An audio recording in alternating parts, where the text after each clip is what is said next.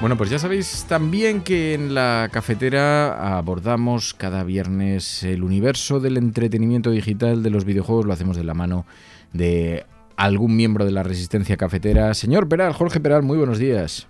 Hola, hola, ¿qué tal estáis? Oye, qué bien. Además, con un título esta semana, me alegro mucho de hablar contigo. Sabes que siempre, siempre es un rato muy agradable cuando, cuando conversamos. Y, me decía Jorge, oye, pues podemos afrontar un juego, el Death Stranding.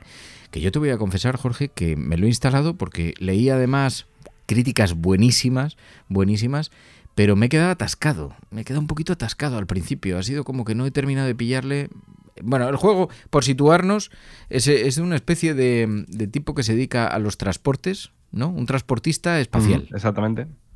Exactamente. Eh, es un juego muy extraño, ¿no? Porque es una premisa de ciencia ficción. Entonces eh, interpretamos a un personaje en un futuro hipotético en el que la humanidad está como viviendo bajo mínimos, en pequeñas poblaciones, ¿no? pequeñas ciudades, pero pese a todo tienen una tecnología muy avanzada.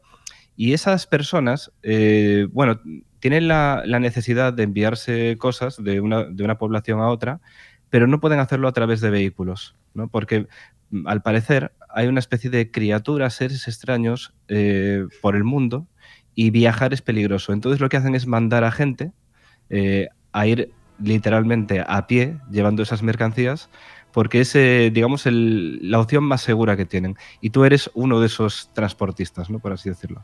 Mm. Mm, claro, hay un par de momentos. Yo cuando empecé, tiene una historia alucinante, porque mm, creo el diseñador es uno de los diseñadores más reconocidos del mundo, ¿no? El autor. Así es, es eh, Hideo Kojima, que es, eh, bueno, es, por así decirlo, el mayor gurú de lo que es el mundo de los videojuegos. Es como decir, eh, no sé, el, el Steven Spielberg de los videojuegos o el, ¿sabes? O el Villeneuve de los videojuegos. Es un tipo que mm, siempre que saca un lanzamiento nuevo hace algo que no se ha visto nunca, ¿no? Y siempre va un paso más allá. Y ya tiene esa fama, ¿no? Entonces, este proyecto, eh, la verdad es que cuando salió, eh, rompió muchos esquemas, ¿no? Porque se sale mucho de, del tipo de juegos para las masas y tiene por lo tanto una estructura de guion. Es que esta es una cosa que siempre intento explicar a gente que no juega habitualmente, que son oyentes de la cafetera, pero que no juegan al mundo de los videojuegos. Hay videojuegos que son verdaderas películas, que tienen guiones muy sofisticados, muy elaborados, que te van planteando situaciones no solamente a través del juego, sino que tienen una estructura de guion. Este es el caso, ¿no? Efectivamente. De hecho, eh, este mismo creador, Hideo Kojima, fue, eh, por así decirlo, una de las personas que popularizó el crear guiones complejos para videojuegos con la saga Metal, Gear, que fue, por así decirlo, su, bueno, la, que le puso en el mapa, ¿no? La que le hizo famoso. Y este juego, además, eh, bueno, utiliza una estructura de guion y de narrativa bastante compleja, muy cinematográfica, pero luego tiene unos detalles de diseño narrativo. Diseño narrativo es cuando, cuando decimos que no solo eh, recibes la historia a través de cinemáticas y demás, sino que la recibes jugando al juego, ¿no? Encontrándote las cosas e interactuando con el entorno. Y digamos que nadie te dice lo que hay ahí, pero tú lo ves y te ayuda a llenar esos huecos de narrativa, ¿no? Pues eh, este juego mezcla las dos cosas. Y además lo hace de una manera eh, bastante, por así decirlo, premium, ¿no? porque utiliza Star System. El protagonista es Norman Reedus, que es eh, actor bastante famoso de series de televisión, como eh, The Walking Dead, por ejemplo, sale en esa serie. Y luego hay una serie de actores que también son actores de series, incluso sale el director Guillermo del Toro haciendo un papel en el juego. ¿no? o sea que realmente es un, elenco de lujo y ya te digo, un juego totalmente enfocado a la narrativa, ¿no? Es interesante. Es muy interesante. Bueno, la cosa es que tiene, además, en esa historia, eres, eres un transportista, es un transportista espacial, pero creo que una de los, digamos, de los, de los puntos fuertes de este juego es que tienes que manejar muy bien los equilibrios del personaje. Te vas acostumbrando porque tiene un periodo de entrenamiento al principio del juego que te enseñan a moverte un poquito, vas poco a poco perfeccionando eh, la utilización, y, pero ese juego de equilibrios es una auténtica pasada porque como vas echando cargas en la mochila, tienes que ir también variándolo, ¿no? Efectivamente.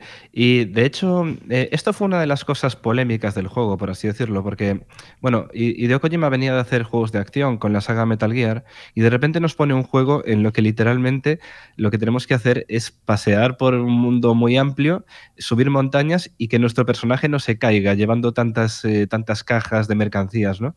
Entonces, eh, la mecánica de juego consiste en, digamos, utilizar los botones del mando para poder equilibrarte y poder llevar la mayor cantidad de mercancía posible en un mismo viaje.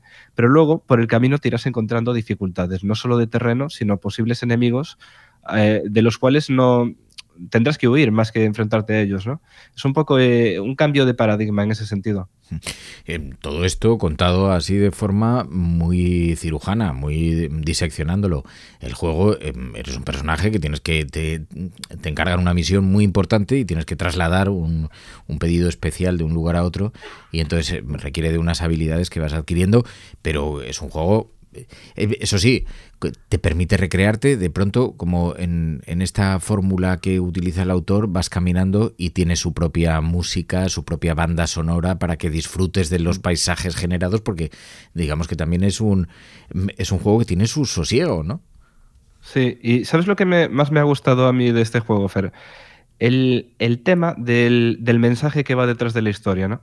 Porque es una cosa en la que insistió bastante el creador y luego cuando lo juegas lo ves que es que la historia del juego, mm, bueno, nos pone en ese escenario de ciencia ficción donde la humanidad está separada y nuestro personaje se dedica literalmente a ir uniendo los hilos de la humanidad, ¿no? Eh, digamos que el, juego lo que pretende, eh, por lo menos a nivel, a, nivel de mensaje, ¿no? Es eh, expresarte que que tenemos que unirnos más, que tenemos que establecer vínculos entre nosotros como sociedad, etcétera, y lo hace eh, a través de la metáfora del juego, ¿no? Que el personaje lleva estas cosas, intenta que poblaciones pequeñitas se conecten a la gran población para que los seres humanos vuelvan a interactuar entre ellos. Incluso los jugadores que, que están jugando su propia partida pueden dejar mensajes en su partida, eh, compartidos a través de Internet para que lo vean otros jugadores. ¿no? Eh, todo el juego está enfocado en ese mensaje y eso es bastante, bastante guay, la verdad. ¿Has conseguido terminarlo tú? Yo de momento no, o sea, y me he quedado a medias porque es un juego muy largo. Yo creo que voy por la mitad, lo he dejado hace unos meses y lo, continuaré dentro de un, poco. Porque sí que es verdad que la mecánica se puede hacer un poco pesada, no es para todo el mundo, ¿no? Eh, si esperas un juego de acción yo creo que mm, te vas a decepcionar. Pero sí es un juego interesante, ¿no? Entonces lo voy degustando poco a poco y, la verdad es que me está gustando bastante, ¿eh? la verdad. Sí, a mí. Mm, yo, vamos, sobre todo que había oído unas recomendaciones brutales. Y, eh, pero el problema es que me he quedado eh, también bastante al principio porque, porque necesitas dedicarle tiempo. no, es un, no es un videojuego muy ligero, ¿no? Y, y, entonces me recomiendas que lo siga. Pero sí, Mm, lo que sí que he visto es que tenía unas críticas extraordinarias. Sí, em, le pasó un poco esto al juego. La crítica lo puso muy bien. Eh, para mí es un juego sobresaliente, sin duda, porque es algo diferente y muy fresco.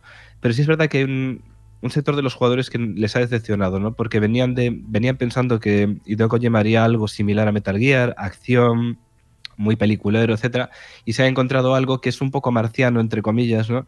que no es para, para todo el mundo y quizá algún sector le, le decepcionó. Pero, pero fíjate que mm, el juego fue un éxito, vendió muchísimo y de hecho ya está en camino una segunda parte que va a salir, bueno, mm, o este año o el año que viene, no hay una fecha completamente confirmada, incluso hay un tráiler ya. Ah, sí, o sea, sale una nueva versión. Efectivamente, sí. Ah, wow. Y repite protagonista y todo. Porque ¿cuántos años tiene este? Este, yo, este es de 2000, no, se anunció en 2016 y el juego creo que es... No, no tiene tanto en realidad. Entonces, bueno, sí, eh, sí. Creo que salió en 2019 el, el juego. En 2019. Pero se anunció en 2016 porque el juego le llevó bastante tiempo desarrollarse y tal. Claro. Y sí. Bueno, pues para el que no lo conozca, es un juego para quien ha jugado en algunas ocasiones. A mí me dijeron que era comparable en filosofía, en profundidad, en dimensión a la importancia del Red Redemption. No sé si era un poco exagerado, como yo me enamoré tanto eh, de ese juego. Y, pero no pues sé qué te parece. Yo creo que sí, es, es comparable, sobre todo porque digamos que el mensaje subyacente y la sofisticación de la narrativa te diría que es incluso superior, ¿no? Pero luego Red Dead Redemption tiene una serie de mecánicas jugables que es, eh, bueno, se te vuela la cabeza de lo impresionante que es, ¿no? Y pues que digamos que... son cosas diferentes, pero sí que son dos obras imprescindibles, creo yo. Es que el Red yo no, no he vuelto a jugar, he jugado juegos alucinantes en, en, todo este tiempo que me habéis ido sugiriendo, pero, pero no he vuelto a encontrar un juego como ese, que me haya alucinado tanto por las historias que se van sucediendo, los guiones que se te van atravesando por el mm. camino, más allá del guion principal del juego, las anécdotas que te ocurren, los personajes que descubres, las conversaciones que mantienes, es una auténtica pasada. Es un juego, yo creo, de, vamos, en mi opinión, yo sin duda, es que no he jugado uno mejor. No sé si habrá algo comparable, ¿no? Pero entiendo que Sin duda, ¿eh? a mí me enamoró ese juego y me tuvo enganchado. O sea, es increíble que un juego que dura tanto, porque son muchísimas horas, eh, te, pueda enganchar a ese nivel y, te pueda, no sé, meter tanto en ese mundo que representa. Bueno, yo todavía, en alguna ocasión, te sumerge tanto en la atmósfera que yo hay veces que me meto un ratito en el juego, a pesar de que lo acabé, y lo acabé dos veces mm. además me, meto un rato porque como es un juego de mundo abierto, te permite cabalgar por las llanuras y las montañas y, irte a cazar osos y, y, hay veces que me meto simplemente por recrearme porque es un rato súper agradable con unas bandas sonoras, unos atardeceres, es espectacular. Y jugar además con esta pantalla grande en, vertical así en panorámico es una pasada, o sea, es, es un juegazo total. Se ha hecho otro como ese. Y me, y me, fui al Death Stranding pensando que me encontraría algo parecido. Es una mecánica diferente, es un, una filosofía diferente, pero decían que estaba muy a la altura, ¿no? Sí, más o menos dices que sí. Sí, yo, yo creo que sí. Lo que pasa es que son, como digo, mm, géneros diferentes. Claro, claro. Totalmente. Pues, señor Peral, Jorge Peral, gracias, de verdad, de corazón. Es un gusto siempre hablar contigo. Muchísimas gracias. Para mí también, muchísimas gracias por contar conmigo. Un abrazo, cuídate. Hasta pronto.